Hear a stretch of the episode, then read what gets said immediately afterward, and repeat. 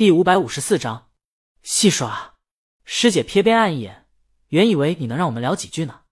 边岸，你采访老诱导人回答问题，我不能坑我朋友。师姐，坑，这是当记者采访技巧，亏你也是记者。边岸，你有本事也这么采访大魔王？师姐蔫了，这诱导性的采访，鲤鱼一眼识破，还会让记者难堪。师姐记得鲤鱼退隐前。有一挺火的男明星在综艺节目中说他暗恋李鱼，李鱼是他女神。然后就有记者采访李鱼，问他怎么看男明星暗恋他。这要换成别的明星，估计就是谢谢之类的话。鲤鱼关我什么事？记者，他暗恋的人是你。鲤鱼关你什么事？记者也是执着，他是你喜欢的类型吗？鲤鱼关他什么事？师姐现在回想起来，那时候的大魔王还真是意气风发、傲气凌人啊。边岸问他：“现在呢？”现在，师姐想了想，她没采访过鲤鱼，没有直接感受，但她觉得大魔王的霸气依然在，不声不响就能左右音乐采样平台的格局，让你不得不感叹一声：“真不愧是大魔王。”但从他付出的行动来看，鲤鱼变内敛了，懂得藏拙了，变得成熟了。有了烟火气，是有了软肋。边岸替他补充：以前大魔王不太会顾及一些人际交往，现在懂得经营人脉了。这大半年时间，做了多少影视剧的音乐，人脉遍及大半个娱乐圈了。这要搁以前，大魔王才不会理会这些命题作文式的邀歌呢。对对，师姐觉得边岸说出了他想说的。边岸，刚才那位就是罪魁祸首。师姐望着江阳离去的方向。真好啊！当我学会妥协时，不是我的骄傲不在了，而是我愿意牺牲我的骄傲，去换回一些善意。他回头对边岸说：“我还真想跟他聊一聊，看看他有什么魅力。让你这块老腊肉维护他就不说了，关键鲤鱼啊，那么特立独行的一个人，竟然嫁给了他，我都有点嫉妒了。”边岸想采访他，得靠你自己的本事，慢慢磨，慢慢等吧。他和江阳。是一点一滴的信任和熟络的，不过，边岸想起早上看到的文章，觉得他们关系也就那样。因为，他挺想给江阳寄刀片的。师姐，我是财经记者，当我跟你们狗仔一样呢，每天蹲守，就为了拍几张照片。他想采访鲤鱼，但锦鲤工作室拒绝了。这要是搭上江阳的关系，那采访十有八九能拿下。奈何边岸不配合。师姐心想。早知道他刚才就厚着脸皮招呼了。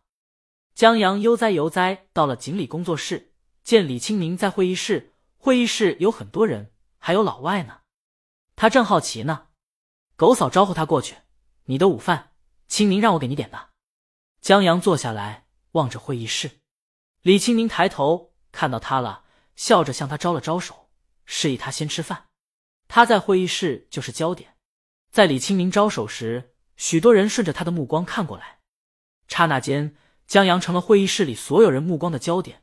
他们大都很好奇，让鲤鱼这个任由会议室里争来吵去，让稳坐钓鱼台的大魔王展颜一笑的人是谁。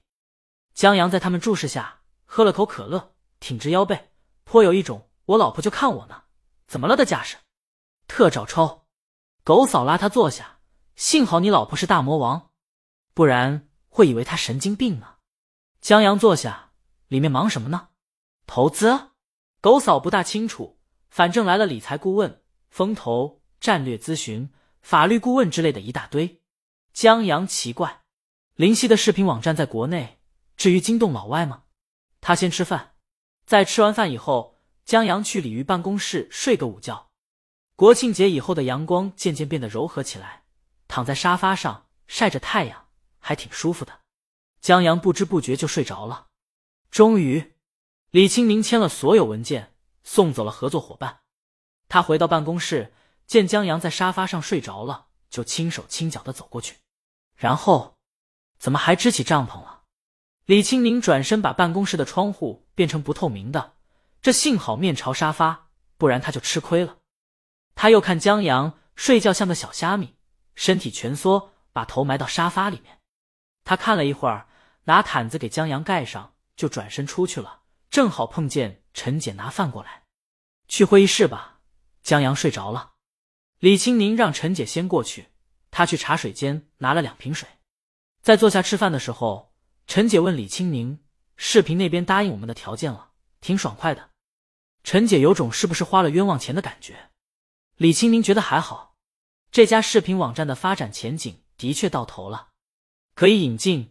又让柠檬网这些大流媒体看不上的影视剧，能有多少受众？太小众了。而这视频网站又缺乏资金去做自己的内容，自然能力有限。其实，以流媒体平台现在的格局和烧钱，这视频平台没太大投资价值。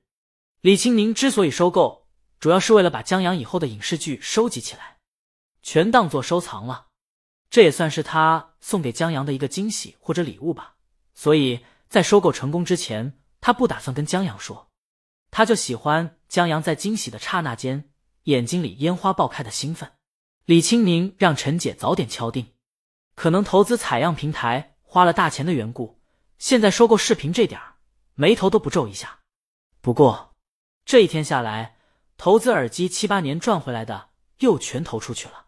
对了，在吃完饭收拾饭盒时，陈姐告诉李清明。三幕悲剧的稿子我发给刘涛了，他的反应很怪。昨天在群里不断问陈姐：“这真的是江阳写的？不会拿错稿子了吧？不会请人代笔吧？”过了一个多小时，刘涛又追问：“一定有什么地方搞错了？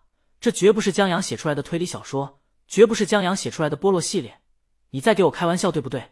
一定是你写的同人。”截止到早上，刘涛还在追问，他不敢相信这是江阳写的，没有紧张感。也缺乏幽默，人物单薄像纸。这稿子的作者署名若不是江阳，刘涛早丢垃圾桶里了。陈姐因为忙投资这些事，没顾上看这本小说。她低声问李青宁：“不会翻车了吧？